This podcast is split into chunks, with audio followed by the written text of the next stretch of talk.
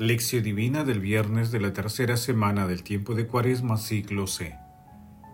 Solemnidad de la Anunciación del Señor. Aquí está la esclava del Señor, hágase mí según tu palabra. Lucas capítulo 1 versículo 38. Oración inicial. Santo Espíritu de Dios, amor del Padre y del Hijo, ilumínanos con tus dones para que podamos comprender los tesoros de la sabiduría que Jesús nos quiere revelar en este día. Otórganos la gracia para meditar los misterios de la palabra y revélanos sus más íntimos secretos. Madre Santísima, intercede ante la Santísima Trinidad por nuestra petición. Ave María Purísima, sin pecado concebida.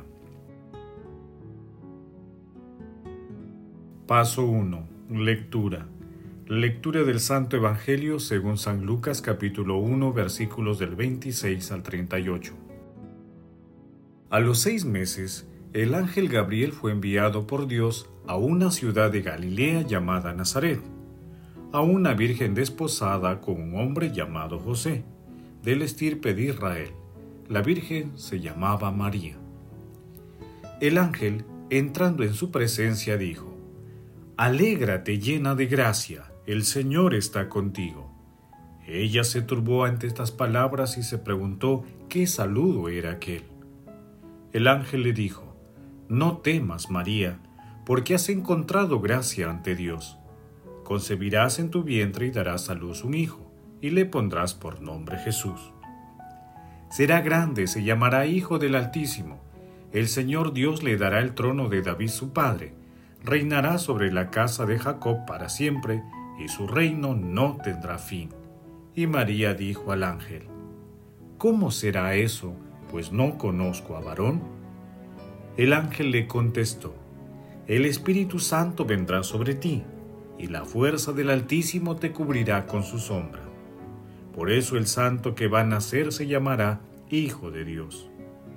Ahí tienes a tu pariente Isabel, que a pesar de su vejez ha concebido un hijo y está ya de seis meses la que llamaban estéril, porque para Dios no hay nada imposible. María contestó, Aquí está la esclava del Señor, hágase en mí según tu palabra, y la dejó el ángel. Palabra del Señor, gloria a ti Señor Jesús.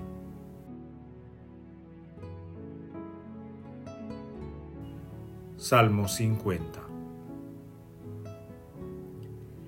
La Anunciación del Señor se celebra hoy 25 de marzo, nueve meses antes del nacimiento de Jesús en la Nochebuena. La Anunciación del misterio del Verbo encarnado es una revelación de la Santísima Trinidad y es la manifestación más hermosa de la unión de Dios Padre con la humanidad, ya que la majestad de Dios asume totalmente nuestra humilde condición humana. Es la inmensa caridad divina. Describamos brevemente algunos detalles de la Anunciación. El ángel Gabriel, cuyo nombre significa fuerza de Dios, es el mensajero de Dios que se presenta ante María, una joven virgen. El ángel explica a María que concebirá al Hijo de Dios, al que pondrá por nombre Jesús, que en hebreo significa Dios salva.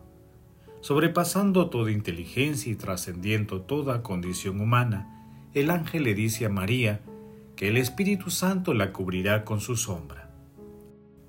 Y María ofrece a Dios su virginidad y su vida, aceptando la divina propuesta y manteniendo su virginidad, siendo inmaculada por toda la eternidad.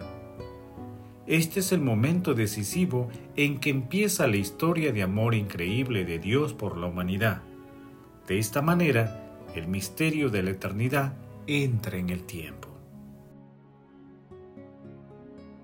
Paso 2. Meditación. Queridos hermanos, ¿cuál es el mensaje que Jesús nos transmite a través de su palabra?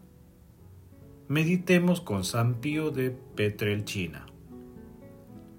No sabes lo que la obediencia es capaz de producir por un sí, por un simple sí. Que se haga en mí según tu palabra, y María se convierte en Madre de Dios, diciendo su sí, se declara esclava del Señor y conserva intacta su virginidad, tan estimada por ella misma y por Dios. Por este sí de María, el mundo obtiene la salvación, la humanidad es rescatada. Entonces procuremos nosotros también cumplir la voluntad de Dios y digamos sí todos los días al Señor. Que María haga florecer en tu alma nuevas virtudes y que te guarde. Ella es el mar que hay que atravesar para llegar a las costas esplendorosas de la eternidad. Permanece pues con ella. A ejemplo de María, apóyate en la cruz de Cristo. Encontrarás gran alivio y fortaleza. María permanecía de pie bajo la cruz junto a su Hijo crucificado. En ningún momento Jesús la amó tanto como en aquel trance de sufrimientos intolerables. El sorprendente y maravilloso milagro de Dios en la Anunciación sobrepasa la capacidad de admiración y entendimiento de nuestras mentes y rompe todos los esquemas humanos, ya que Dios siempre prefiere la sencillez alrededor de todo el misterio del Verbo encarnado. La sencillez es el denominador común en la Anunciación, en el nacimiento de Jesús, durante la vida del Redentor, en la cruz y en la resurrección. Hermanos, a la luz de la docilidad y aceptación de nuestra Santísima Madre, corredentora y esplendor de la nueva vida, respondamos. ¿Tenemos la disponibilidad de María para ser instrumentos de Dios? Invocamos al Espíritu Santo en la realización de nuestras actividades cotidianas? ¿Acudimos a nuestra Santísima Madre para acercarnos más a Jesús? Que las respuestas a estas preguntas nos permitan reconocer en nuestra vida las manifestaciones divinas de la Santísima Trinidad y de nuestra Santísima Madre, y podamos responderle con amor, obediencia y agradecimiento. Pidamos al Espíritu Santo que nos ayude a santificar nuestras realidades terrenas. Jesús, María y José nos aman.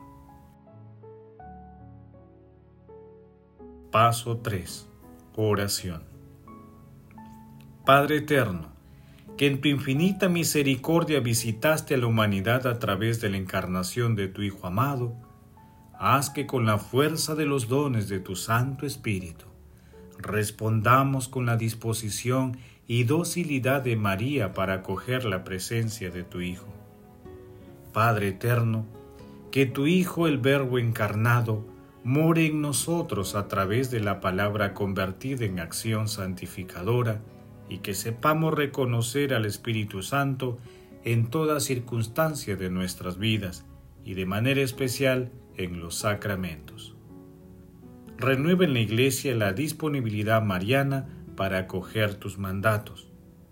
Amado Jesús, otorga tu misericordia a todos los difuntos y admítelos a contemplar la luz de tu rostro. Otorga la protección a los agonizantes para que lleguen a tu reino. Madre Santísima, Madre de la Divina Gracia, consuelo de los afligidos, intercede ante la Santísima Trinidad por nuestras peticiones. Amén. Paso 4. Contemplación y acción.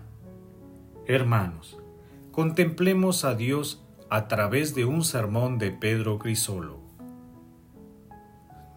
La Virgen se preguntaba qué significaba tal saludo. La Virgen se detiene a reflexionar porque responder enseguida es ligereza humana, mientras que reflexionar es, por el contrario, signo de máxima ponderación y de juicio maduro. Por consiguiente, el que no se sorprende de la actitud asumida por la Virgen y no admira su ánimo, ignora en gran medida la grandeza de Dios. En efecto, mientras que antes se espanta el cielo, tiemblan los ángeles, la criatura no rige, la naturaleza no le sostiene. una muchacha está en condiciones de contener a Dios en su seno, de acogerle, de ofrecerle una morada hospitalaria, a fin de que obtenga la paz en la tierra, la gloria en el cielo, la salvación a cuantos se desesperan, la vida a los muertos, un vínculo de parentesco entre el cielo y la tierra, la unión del mismo Dios con la carne, para recompensarla, por así decirlo, del préstamo de su seno. De este modo se cumple lo que había dicho el profeta. Mirad el don del Señor son los hijos, su gracia el fruto del vientre. Hermanos, que el amor a la Santísima Trinidad y el ejemplo de nuestra Santísima Madre se manifiesten a través de nosotros, con la realización de obras de misericordia y la meditación de la palabra, difundiendo un espíritu cristiano a la sociedad actual. Glorifiquemos a la Santísima Trinidad con nuestras vidas.